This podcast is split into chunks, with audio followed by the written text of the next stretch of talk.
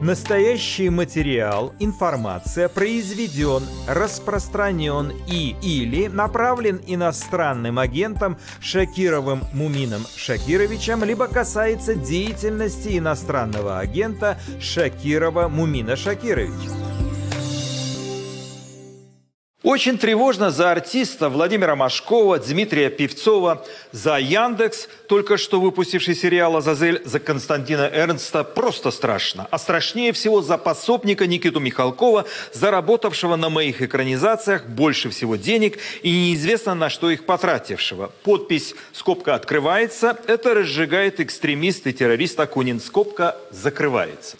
Один из самых популярных писателей России Борис Акунин бьет тревогу и предупреждает всех, кто снимался в фильмах по его книгам. Тут важно уловить его сарказм. Григорий Чхартишвили – это настоящее имя автора бестселлеров про Фандорина, литературного героя исторических детективов, оказался в списке террористов и экстремистов по версии Следственного комитета России после публикации его беседы с провластными пранкерами Вованом и Лексусом. Писатель живет за пределами России с 2014 года и свою критику происходящего в стране, включая отношение к войне в Украине, не скрывал. Также на удочку пранкеров попал и другой писатель, осудивший так называемое СВО Дмитрий Быков. После обнародования этих разговоров в поддержку Украины издательства и книжные магазины России отказались выпускать и продавать книги Бориса Акунина и Дмитрия Быкова. Бойкот объявили такие сети книжных магазинов, как «Читай город», «Буквоед» и сервис цифровых книг «Литрес». Ну, допустим, с книжных полок они изымут бестселлеры Бориса Акунина и Дмитрия Быкова. При том, что в России выпущено более 20 миллионов экземпляров книг Григория Чкартишвили, он же Акунин.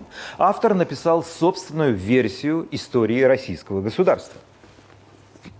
Но что же делать с фильмами? Свою тревогу Борис Акунин адресовал одному из главных пропагандистов Путина, его доверенному лицу Никите Михалкову, который, по словам Акунина, как артист и продюсер заработал на экранизации его книг больше всего – История знает немало примеров, когда из готовых произведений, которые становились классикой советского кино, убирали неугодных персонажей.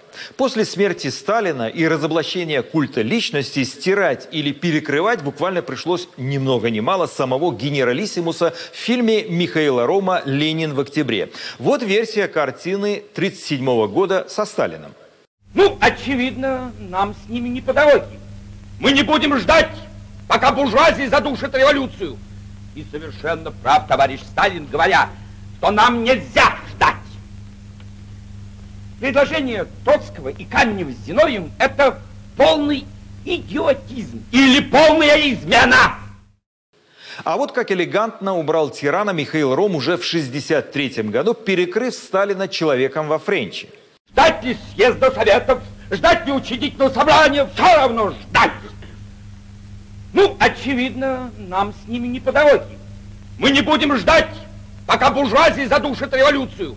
Есть свежие примеры. Противник войны, признанный Минюстом России иноагентом, актер Максим Виторган. Его вырезали из сериала «Контакт» с помощью нейросетей.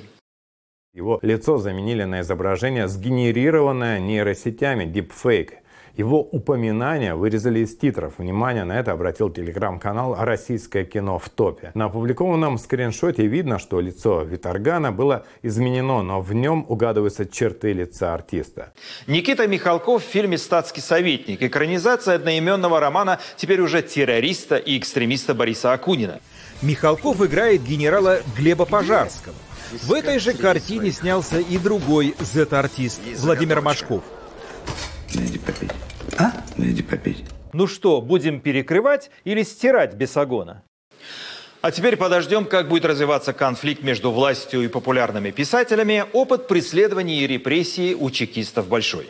Наша сегодняшняя специальная программа «Радио Свобода. Грани времени» не похожа на предыдущие.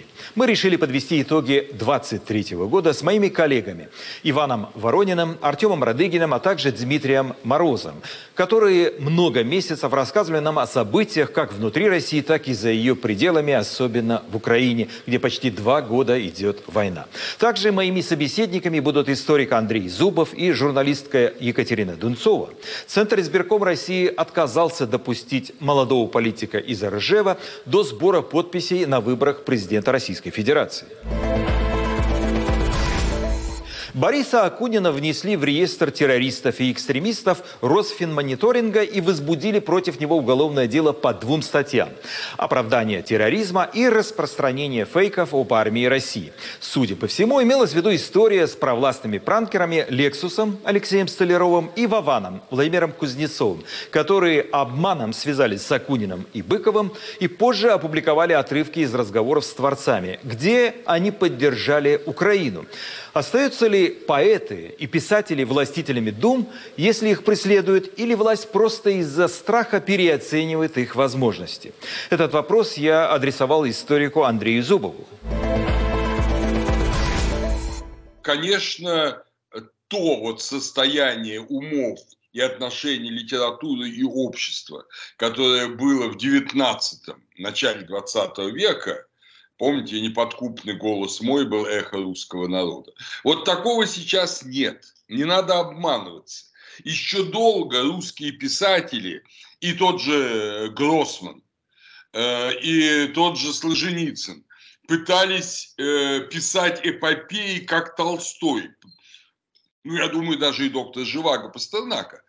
Продолжали, э, пытались писать эпопеи, чтобы изменить сознание народа. Но народа сознание стало другим. Появилось кино, появился телевизор, и, в общем-то, уже другие, э, другие, не книжные, а намного более легкие формы э, вкушения информации сейчас доминируют. Поэтому такое огромное деньги, такое огромное значение э, нынешняя российская власть уделяет пропаганде через телевизор и через информационные интернет-сети. Э, но, тем не менее, для культурной части российского общества, конечно же, писатели, особенно такие, как Быков и Акунин, которые очень популярны среди образованной части русскоязычного мира, скажем, шире, не только в России, но и в Украине, и в Беларуси, ну что перечислять, и в эмиграции, и в Казахстане, и в Закавказье, э, конечно, немного значит. Но надеяться, что этих людей перестанут читать, абсурд. Надеяться, что эти люди перестанут писать, абсурд. Надеяться, что общество э, выберет себе других кумиров, абсурд. Совершенно очевидно, что нынешние действия власти, как когда-то объяснял победоносцевый император Николай II, только раздувают интерес, только раздувают этот пламень. И поэтому опричники Путина просто идиоты что делают это, но надо сказать им спасибо. Они, они рубят сук, на котором они сидят, ну, а мы все ждем, когда этот процесс завершится.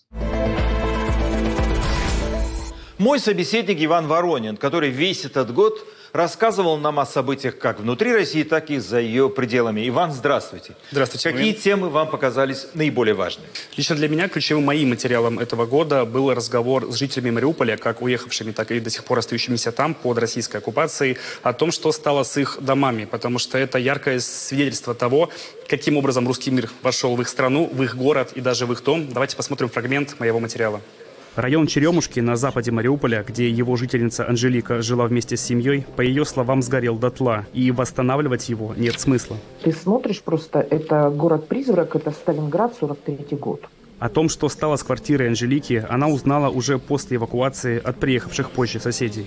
И они сказали, что, ребята, мы проходили, пробегали, проползали с собакой, с сумкой мимо вашего дома – Вашего дома больше нет. Ваш дом сгорел полностью. Мне было 40 лет, когда я заехала в свою первую квартиру. До этого мы с мужем ходили 20 лет по съемным квартирам. Так когда только встали, купили себе квартиру, купили дочери квартиру, купили еще одну квартиру, так скажем, на старость. Да? А, вот. И у нас это, опять-таки, нас под коленочки подбили. То есть сейчас у нас опять жизнь с нуля начинается. После оккупации Анжелике удалось навестить пожилых родителей, отказавшихся уехать. Тогда же она и побывала дома. Полезли мы в подъезд, Дверь стоит и дверь в никуда называется. Это холодильник стоит. А вот это моя квартира. Оккупационные власти э, вкладывают деньги, и это показывается по телевизору. Но мы прекрасно видели, что произошло с Мариуполем первые месяцы войны, в том числе и разрушенный завод «Азовсталь». Э, удалось ли с помощью пропаганды и денег как-то реабилитировать эту картинку и показать, что там уже другая совершенно история? Я полагаю, эта картинка могла произвести впечатление на непосредственно аудиторию федеральных каналов и э, каналов провластных блогеров, которые туда активно ездили и рассказывали о том, как похорошел Мариуполь, пользуясь старым московским мемом. Но я также полагаю, что жители Мариуполя, особенно те, кто все-таки застал этот город уже после начала российской оккупации, не смогут подтвердить эти данные. И здесь самая красноречивая, пожалуй, была история, когда Владимир Путин лично туда приехал. А, это было знаменитое видео, где ему показывают обновленный Мариуполь. А э, на заднем заднем плане одна из жительниц города кричит э, и ему, и федеральным тем самым каналам, это все неправда, это все на показ. И я полагаю, что именно это наиболее яркая картинка того, что там на самом деле происходит. А были разговоры и вообще пошли слухи, якобы россияне покупают квартиры в Мариуполе, которые отстраиваются. Насколько это правдоподобная история или здесь есть элемент пропаганды? Думаю, мы можем этому доверять, поскольку первая информация об этом появилась от независимых медиа. Уже, возможно, потом российская пропаганда это подхватила. И э, независимые журналисты общались с теми самыми э, потенциальными покупателями. Те рассказывали, ну а что такого? Ну, хочу я вложиться в недвижимость недалеко от моря. Цены наверняка пока что явно ниже рынка, и поэтому почему бы нет. В этом какого-либо противоречия они абсолютно не видели. Ну, это же не война, а спецоперация, утверждает нам пропаганда. Возможно, точно так же думают и потенциальные покупатели. Иван, вы в этом году побывали в Нарве. Туда ездили на 9 мая. Э, что вы там увидели? Это город, тут очень важно это уточнить, находится на границе Эстонии и России, и страны отделяет э, буквально одна река, и их сводит один мост. И это буквально разные миры. Слева Евросоюз и НАТО, справа Россия, спецоперация, ура-патриотизм и так далее. Э, власти Эстонии э, крайне ревностно относятся к празднованию 9 мая именно из-за того, что российская пропаганда использует победу над нацизмом в 1945 году, в 1945 году, это я подчеркну, в качестве в том числе оправдания вторжения вторжения в Украину. И в тот самый день, 9 э, мая этого года, э, российские власти со своей стороны в городе Ивангород выставили огромную сцену, где транслировали празднование 9 мая. Давайте напомним, как это выглядело. Сейчас в Нарве живет 54 тысячи человек. 87% русские, 98% говорят по-русски. У половины гражданство Эстонии.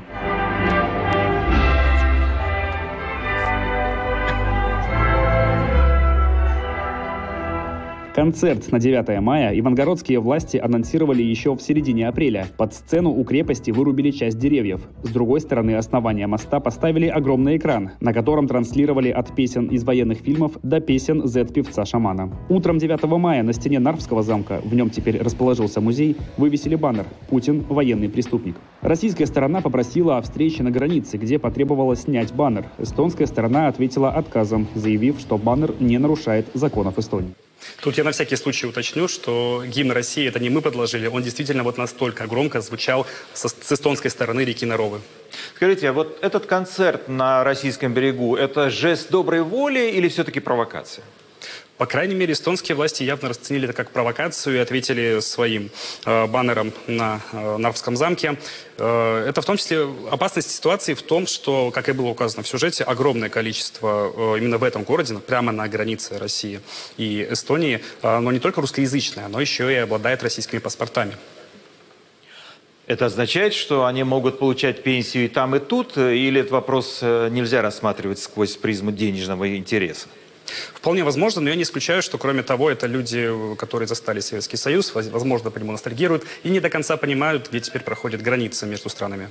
Каково отношение э, к этой истории эстонских властей? Вы же общались с эстонскими чиновниками. Вот насколько они толерантны, терпимы, или это у них вызывает раздражение?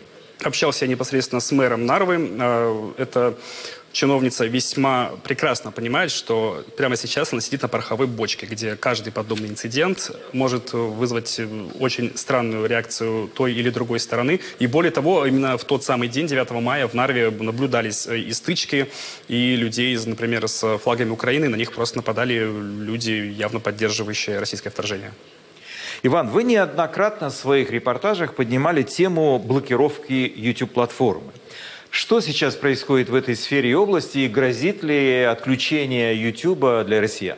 Тут, наверное, стоит подчеркнуть, что, конечно, помимо наших с вами мумин опасений, потому что мы прямо сейчас вещаем с Ютуба, э, их нам дают, скорее всего, российские чиновники, которые на регулярной основе напоминают о том, что как Карфаген должен быть разрушен, так и YouTube должен быть заблокирован. Но дальше начинаются нюансы. Например, что м, российский IT-сектор не готов к блокировке YouTube, столь мощного хостинга, его аналогов, по крайней мере, в российском IT-сервисе просто не существует. Любопытно, что они пытаются перетаскивать аудиторию во ВКонтакте, в ВК-видео, плюс они готовят монетизацию. Это очень важный момент, который, возможно, ускорит. Но тут любопытный момент, как они перетащили самое популярное э, YouTube-шоу Label.com «Что было дальше?». Э, Авторы этого проекта удалили абсолютно все видео со своей платформы в YouTube, чтобы даже из ностальгических чувств поискать старый выпуск э, пришлось бы для этого залезать во ВКонтакте. Падение одного глобального сервиса корпорации Google эффектом домино затронет и другие продукты. Например, операционку Android, по-прежнему самую популярную у россиян. Это одна из ключевых проблем российских властей, уверен Царкис Дорбинян, юрист правозащитного проекта «Роском Свобода» и партнер Центра цифровых прав. Причина была всегда две для этого. Причина экономическая, когда была еще иллюзия, что там можно распространять собственный контент, и «Газпром Медиа», и все госкорпорации, конечно же, э, ставили ставку на YouTube. А, и вторая была технологическая, как заблокировать YouTube, чтобы не положить все андроиды. Это та история, которую сейчас активно пытаются понять. Я думаю, китайские товарищи, скорее всего, уже консультируют за деньги и объясняют, как вычленять трафик YouTube. При этом технически блокировка YouTube вполне возможна, рассказывает Саркис Дорбинян. Он не исключает, что этого стоит ожидать к президентским выборам. Технологические санкции при этом скорее пошли на пользу интересам Кремля. Пользователям приходится искать альтернативы и переходить на российский софт. Вдобавок это ускоряет интеграцию китайского опыта с его фаерволом. Кстати, Дорбиняна вчера признали иноагентом. Минюст его внес в списки иноагентов. Вполне возможно за подобные комментарии. Скажите, пожалуйста, а переход развлекательных программ из YouTube-платформы ВКонтакте, это такая тенденция, она еще продолжается или что-то еще можно посмотреть в YouTube? YouTube все еще не заблокирован, как наши зрители могут в этом убедиться. Здесь проблема ключевая, как мне кажется, в том, что это буквально медиафронт. А, российские власти на, имели надежду, как это сказал Саркис Дорбинян, наш эксперт, а, в том, что там удастся продвигать программы «Газпром Медиа», ВГТРК и прочие проекты в стиле Соловьев Live через YouTube и конкурировать с независимым медиа. YouTube отреагировал на это иначе и осудил их за поддержку российского вторжения в Украину и в том числе, исходя из американских санкций, должен был выполнить требования по блокировкам. Проблема в том, что, как мы знаем на опыте блокировки Инстаграма, отток аудитории неизбежен в такой ситуации. Это неизбежно приведет к тому, что российский пользователь пойдет либо в ВК-видео, либо э, в Рутюб. И пока все упирается да, в техническую возможность и в то, что э, эти платформы не готовы к такому потоку трафика, потому что по российским оценкам, по оценкам российских властей, пользователей YouTube в России около 90 миллионов. Это довольно-таки серьезная сумма и серьезный трафик. Ну, не могу вас не спросить про Инстаграм. Он, конечно, он запрещен или заблокирован в России с помощью VPN, все равно там бурно кипит жизнь. Вот что происходит там с развлекательным контентом? Он там остается в большом количестве или оттуда тоже уходит? Боюсь, это просто несопоставимо с Ютубом. Это разный жанр. Красивые картиночки и большие э, видеопроекты, видеопрограммы э, в том числе. И получается, что э, Инстаграм все-таки оставался довольно-таки нишевой историей. Поэтому люди, которые не были заинтересованы в э, постоянном скролле ленты, просмотру любых блогеров, да и те, кстати, регулярно приглашали всех в свои телеграм-каналы, его ВКонтакт, те просто покинули. Остались в российском сегменте те, кто, грубо говоря, не представляет жизни без Инстаграма, без ежедневного скролла ленты и с утра, и вечером. Но, тем не менее, э, видит необходимость включать VPN, выключать VPN, э, потому что это, это были шутки в России. Нужно открыть Инстаграм, включаешь VPN. Нужно заказать такси или доставку еды, выключаешь VPN. Хочешь выложить фотографию еды э, в Инстаграм, снова включаешь VPN. Это неизбежно вызывает отток пользователей, к сожалению, для этой платформы. Ну, что тут я еще могу сказать? Иван, спасибо вам за интересный подробный рассказ. Вы много работали в этом году, и я надеюсь, наши зрители будут продолжать смотреть ваши репортажи и в следующем году. Спасибо. Моим собеседником был мой коллега, репортер Иван Воронин. А теперь моим собеседником будет Артем Радыгин, наш коллега-репортер, который также рассказывал нам о главных событиях 23 года. Артем, здравствуйте. Давайте поговорим о вашей выборке событий, которые вы освещали весь этот год.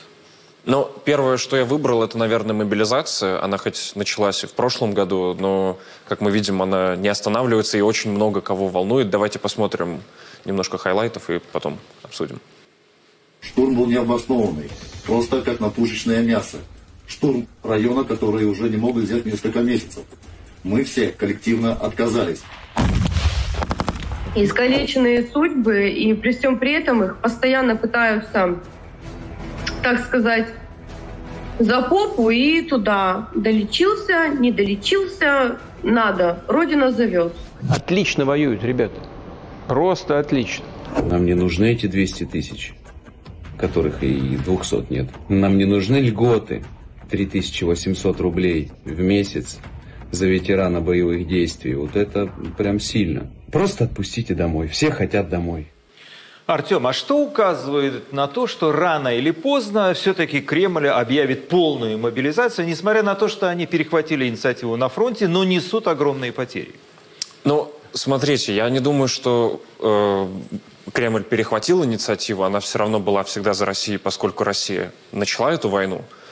А по поводу... Простите, но были отступления сдачи Херсона, и прогнали российскую армию из-под Киева, освободили полностью практически Харьковскую область, так что инициатива была на стороне ВСУ. Ну, э, если уже говорить о мобилизации, о такой массовой, я, мне слабо верится, что они прям в открытую объявят, что вот мы начинаем массовую мобилизацию, но то, что мы видели весь этот год, от массовой мобилизации не отличается. Да, может быть, жителей крупных городов это не так сильно затрагивает, но чуть ли не в каждой семье есть человек, который хотя бы через одно-два рукопожатия знаком с тем, кого забрали на войну, или кто по своей воле пошел. И если мы вспомним, что вообще было за этот год, это э, Минобороны подстроила под себя э, законодательство. К примеру, стало проще принуждать срочников подписывать контракты. Теперь можно пойти на контрактную службу с 18 лет, сразу после школы из-за парты встал и пошел в армию. Электронные повестки. Электронные повестки, запреты на выезд. Все вот это вот государство подготовило себе базу, чтобы можно было как можно больше людей нагрести. И если, может быть, сейчас в э, там, больших городах не так сильно ловят, то мы вот видим последние несколько недель, как усиленно ловят мигрантов, как заставляют людей, которые получили гражданство под угрозой того, что вот либо мы у вас паспорт отберем, либо идите служите. Так что я не думаю, что Э, России нужна какая-то, нужно объявление какой-то большой мобилизации. Она уже идет, и людей потихоньку выдергивают и заставляют идти в армию. Сколько уголовных дел завели на тех, кто отказывается, несмотря на присутствие и наличие повесток, идти в армию? Есть ли такие случаи?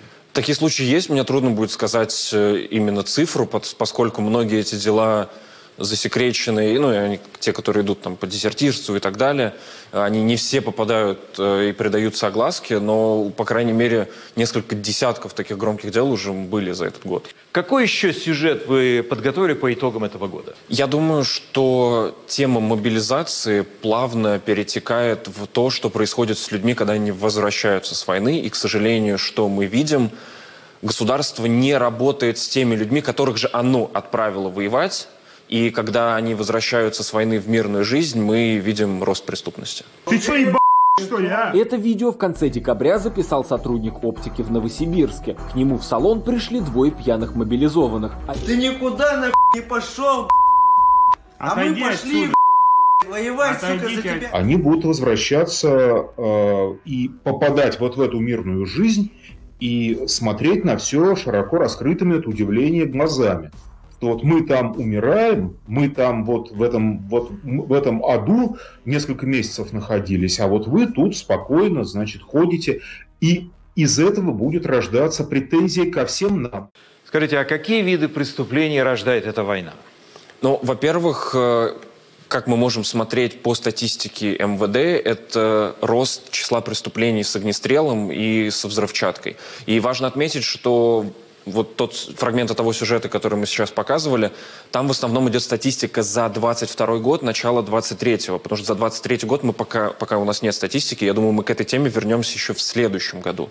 И э, сейчас э, буквально достаточно открыть новостные ленты и э, вот, к примеру, за несколько недель предыдущих или, или месяцев вернувшийся с войны заказчик убийства четырех человек снова нанял киллера.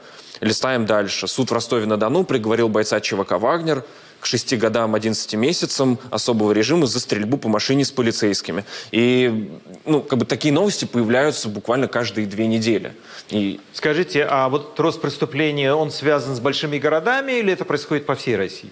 Ну, вообще, чаще такие новости мы видим из регионов, и мы видим, я, я так предполагаю, мое личное мнение, что э, люди возвращаются с войны не в самую лучшую жизнь, с ними никто не занимается, никто не проводит э, каких-то психологических обследований, никто не работает над травмами, ведь люди, которые возвращаются с войны, неважно, какая у них была мотивация, хотели они идти воевать или их заставили идти воевать, война наносит им травмы, психологические такие травмы, с которыми, если не работать, вот мы и видим потом, что люди возвращаются с войны, э, либо уже сидевшие, попавшие на войну, возвращаются и еще раз кого-то убивают, либо там срываются на родственников и доходят до каких-то избиений, убийств.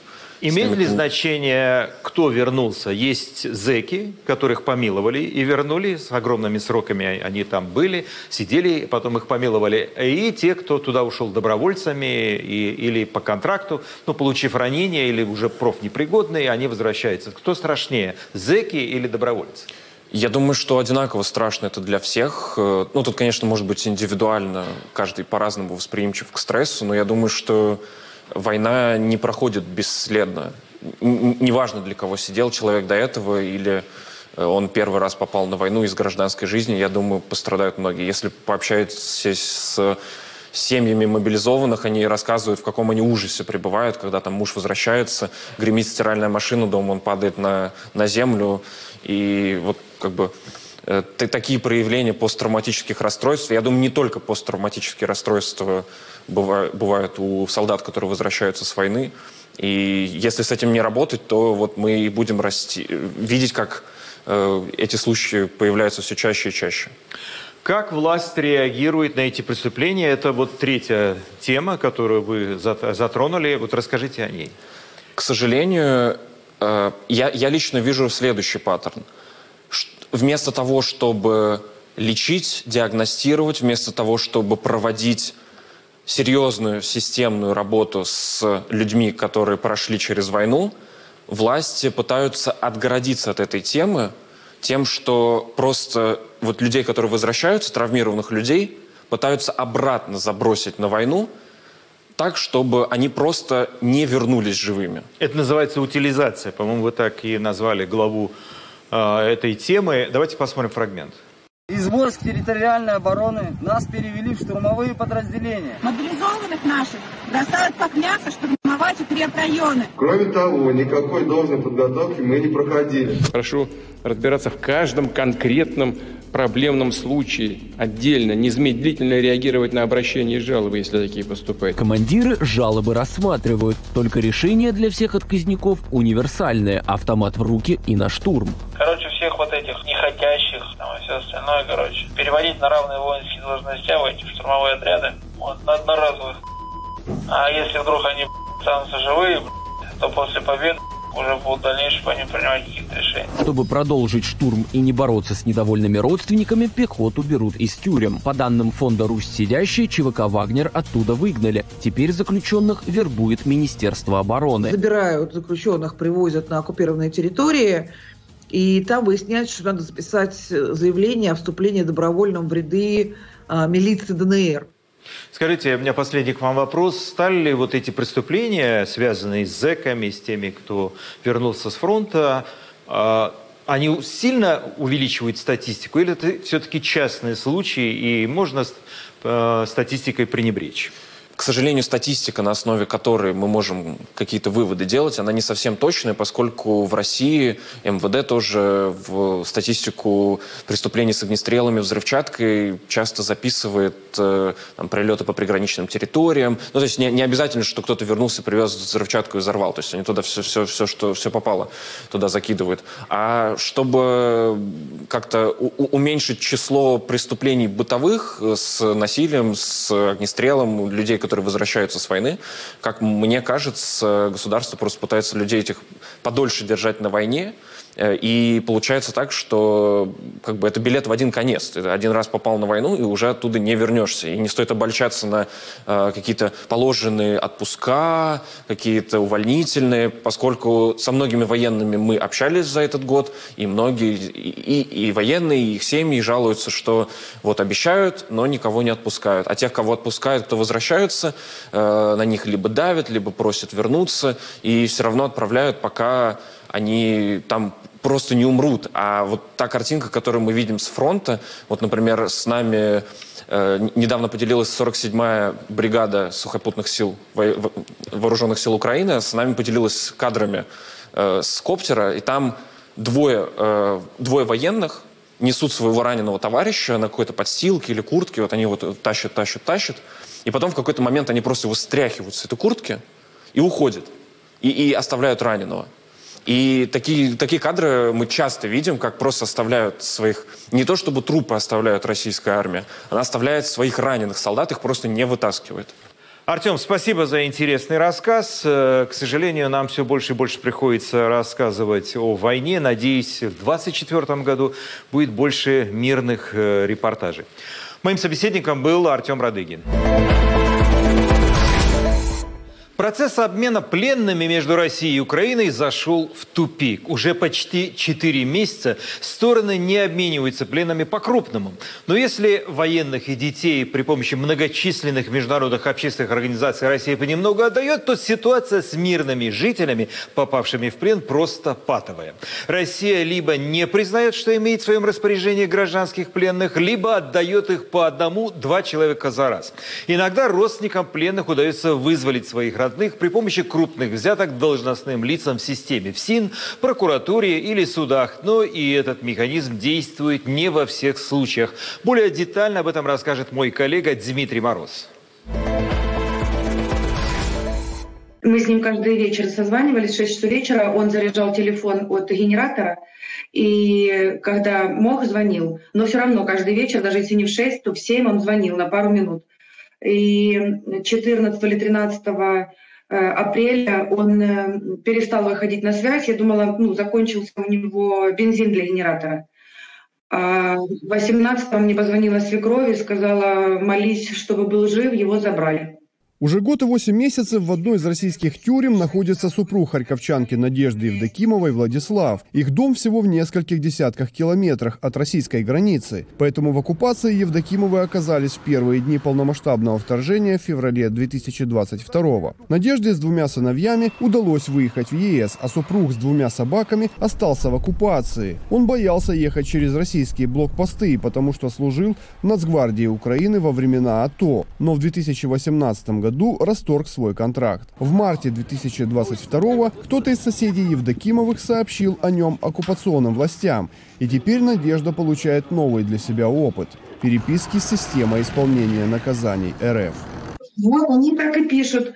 Э, сведения о местах содержания лиц, задержанных за противодействие специальной военной операции, являются информацией ограниченного распространения и передачи третьим лицам не подлежат.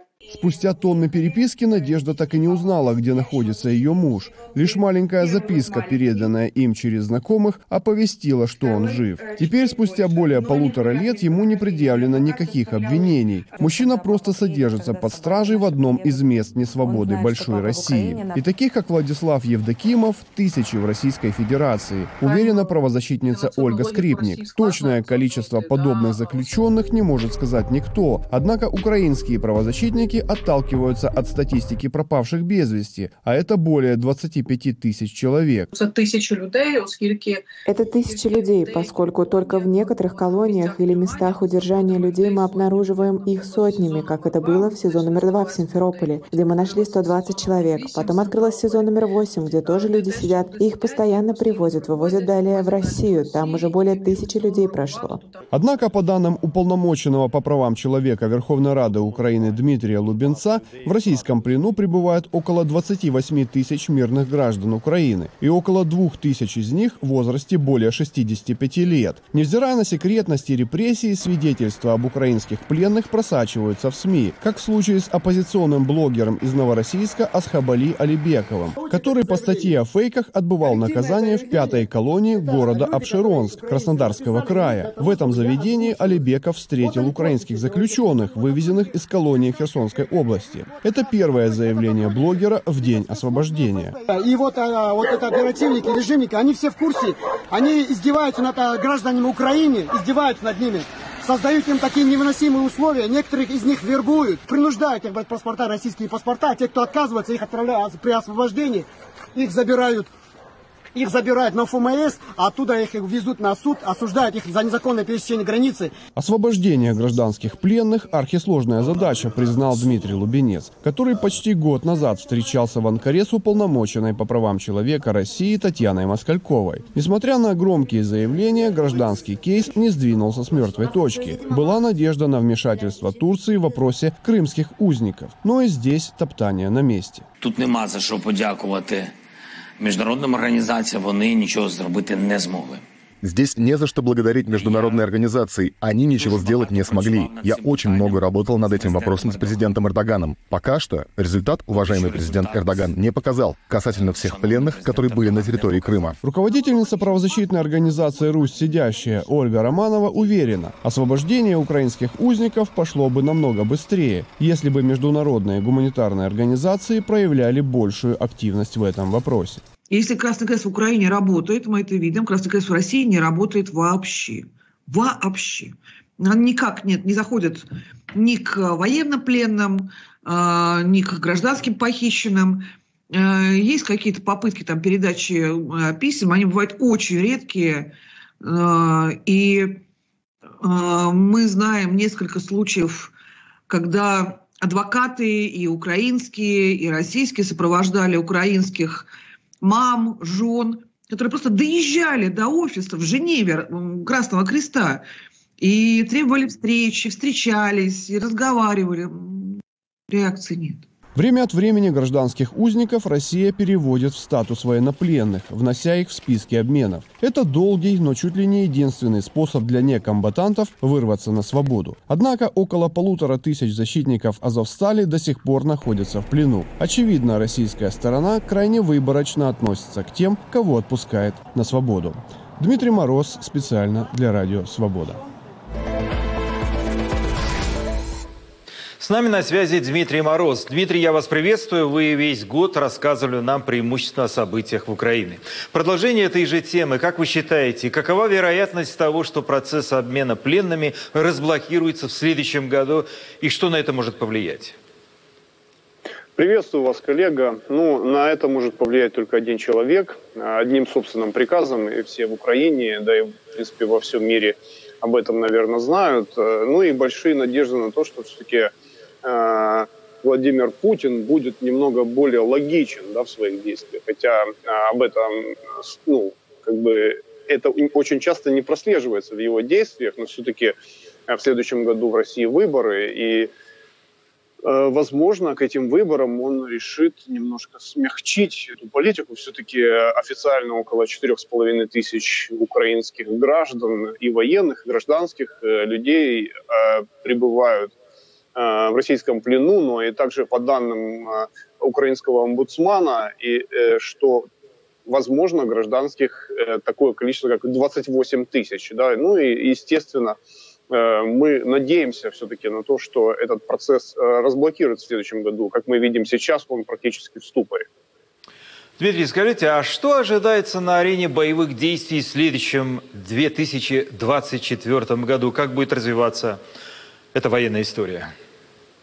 Ну, этот вопрос очень простой на самом деле. Арена боевых действий будет зависеть напрямую от э, поставок западных вооружений. Ну и вот сегодня, э, как вы видите, я не просто так нахожусь э, рядом с президентом США Байденом, поэтому все, я думаю, зависит от того, что решит Сенат Соединенных Штатов Америки. Если разблокируется эта помощь, если разблокируется помощь также Евросоюза, пойдут вооружения, пойдут настоящие вооружения, самолеты F-16, ракеты дальнобойные, тогда, возможно, э, вооруженные силы Украины к концу следующего года смогут выйти на, на рубежи по состоянию на начало полномасштабного вторжения. Мы даже не говорим сейчас о полномасштабном освобождении Крыма, да, потому что для того, чтобы освободить Крым, я думаю, любой военный эксперт, маломальский сведущий в вопросах войны, понимает, что для этого Украине надо мобилизировать еще, ну, как минимум 300-400 тысяч человек. Этого пока не происходит, идут только разговоры об этом.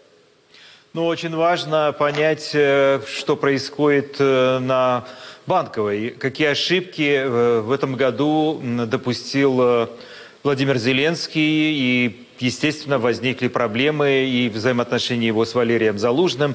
Вы можете указать на те ошибки, которые, на ваш взгляд, отразились на ситуации на фронте?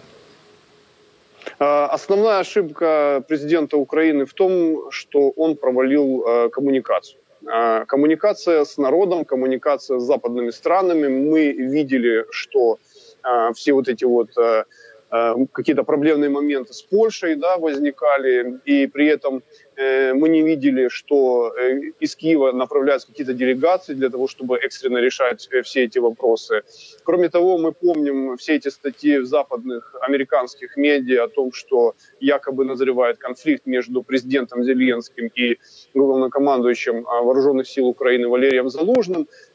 Ну, вместо того, чтобы Э, Зеленскому и Залужному выйти на совместную пресс-конференцию, брифинг, там, я не знаю, форму можно выбрать любую, да, и успокоить людей, граждан Украины, успокоить западное общество, что все нормально, мы работаем, у нас все в порядке.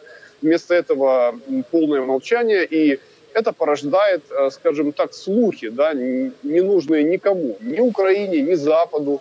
Ну и, естественно, э, на этом фоне ну, ухудшается ситуация и с поставками вооружений, да, ведь западным политикам нужно объяснить, э, почему мы даем оружие Украине, а тут в Украине назревает конфликт, и, естественно, Кремль все это использует э, ну, для себя. Дмитрий, я хочу вам э, пожелать удачи, поздравляю вас с наступающим Рождеством и новогодними праздниками. Удачи, мира вашему дому и мира вашему небу. Удачи! Центр избирком России отказался зарегистрировать инициативную группу по выдвижению журналистки из РЖВ Екатерины Дунцовой в президенты. ЦИК утверждает, что обнаружил более 100 ошибок в ее документах, а нотариус во время заверения бумаг указал неверный номер паспорта организатора собрания инициативной группы. Также ЦИК сказал, что протокол собрания не позволяет установить численность инициативной группы Дунцовой.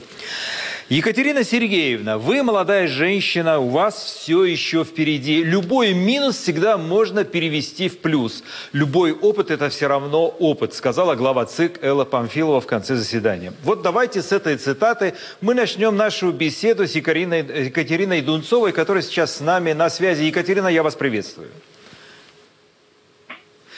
На ваш взгляд, вот эта цитата про возраст, это было издевательство или она искренне это сказала? Как вы считаете? Я думаю, что это стандартная фраза, которая ну, используется для того, чтобы подчеркнуть ситуацию недостаточного опыта. Вот, я думаю, так. Но, с другой стороны, э, многие наблюдатели и политтехнологи говорили, что Путину ни в коем случае нельзя противопоставить людей другого поколения. Иначе бы на этом фоне он выглядел бы, ну, не очень свежо, скажем так, честно. И поэтому участие в выборах такого старого бойца, коммуниста Харитонова и э, Слускер тоже далеко не мальчик, они ближе ему по возрасту. Не кажется ли вам, если бы вы, может быть, были бы постарше, у вас было больше шансов, или это не тот сценарий? Ну, смотрите, у нас э, сейчас произошло такое событие, по сути говоря, это полтора месяца с момента моего выдвижения, ну, может быть, чуть меньше, когда люди почувствовали, что они действительно нужны, их мнение важно, и они могут что-то реально для этого сделать. Потому что они э, воодушевились настолько тем, что у них будет э, молодой кандидат, кандидат с демократическими ценностями, с мирной повесткой, что они начали абсолютно вовлеченно э, участвовать в процессе создания контента, продвижения меня, э, разговорах со своими знакомыми, которые не собирались идти на выбор, как и они, в принципе, не собирались идти на выборы, потому что выбор без выбора для многих людей означал бесполезность похода на избирательный участок. Это действительно им помогло поверить в то, что их мнение возможно, будет услышано. Мне как раз сейчас очень обидно за них, прежде всего, потому что те ошибки, которые были названы, ну, это все лишь говорит э, за бюрократию, э, большой бюрократии, да, которая, э, в частности, в законе прописана, и э, ну, те процедуры, которые мы должны были соблюсти, ну, прежде всего мы должны были соблюсти процедуру э, голосования, и больше 500 человек точно были в зале, больше 500 человек прошли через нотариуса, и э, больше 500 человек меня поддержало. То есть процедура была соблюдена. Екатерина, вы сразу же публично заявили, попросили партию «Яблоко» поддержать вас и выдвинуть от имени этой организации. Явлинский сразу отказал, заявив, что партия вас не знает. У меня невольно возникает вопрос, зачем вы стучались в дверь, которую вам не открыли? Это опять же из-за того, что мне важно, чтобы ожидания людей не были растеряны, да, отчасти. Они очень хотят, чтобы я была кандидатом. Я использую для этого любые возможности. Но в любом случае их ресурс не, не будет потерян, потому что есть мнение, что нужно их э, объединять, но опять же не для какого-то агрессивного воздействия, не для призывов точно ни к чему, никакому там, никаким радикальным методам. Это позитивное, созидательное также действие, но во благо нашей страны, опять же, по наблюдению выборов, по а, организации а, политического объединения, возможно, да, которое будет связано с а, человечной Россией, да, прежде всего с правами свободами граждан, про которые многие из нас уже забыли. Скажите, Екатерина, что еще можно изменить в вашей ситуации э, после отказа регистрации в ЦИК?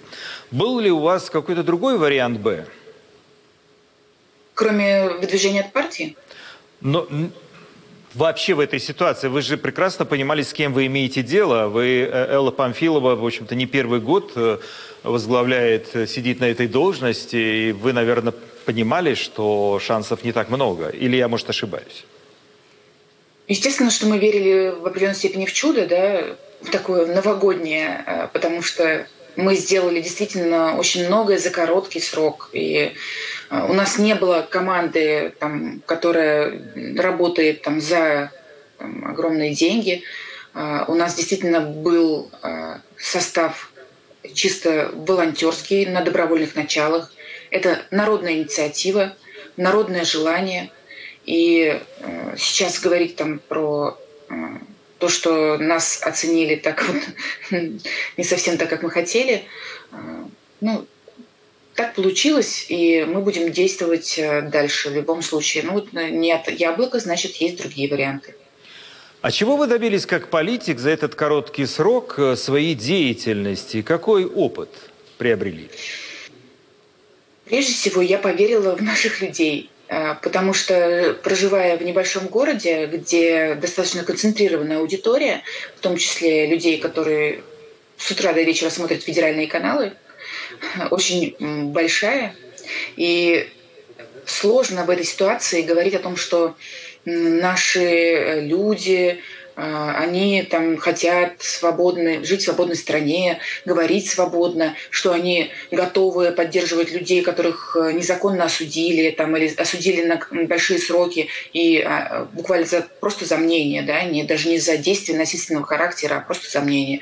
А, вот э, в этом ощущении я жила долго, и я думаю, что многие мои коллеги, э, журналисты и активисты, они тоже чувствовали какую-то потерю себя. Э, буквально там больше года, да, полтора года, когда мы думали, что ну, а для чего мы, для чего мы существуем и как мы можем пригодиться. И в этот момент, э, когда началась ну, такая условная избирательная кампания, да, э, потому что я так не стала кандидатом на сегодня, появилось ощущение, что все, что я сделала, это не зря. И то объединение, которое случилось, оно важно как потенциал на будущее. Неожиданно, может быть, для вас вопрос. Что бы вы спросили у Путина, если бы состоялись дебаты? Ой, такой не, неожиданный вопрос. Мне, на самом деле, его задавали еще задолго до того, как я начала баллотироваться в президенты. А, я бы спросила, когда а, у нас в стране а, больше в приоритете будет именно человек, а не э, какие-то другие э, посылы, как скрепы, там, не знаю, там, установки на э, будущее в плане э, того, как мы должны жить. Э, я думаю, что воля людей и их желания, они гораздо важнее. И нужно всегда к ним прислушиваться. Вот я бы спросила, когда у нас будет человечная Россия? И последний мой вопрос, если э, можете уложить, пожалуйста, в 30 секунд. Э, ожидаете ли вы э, каких-то преследований со стороны властей после этой истории, или вы думаете, вас оставят в покое?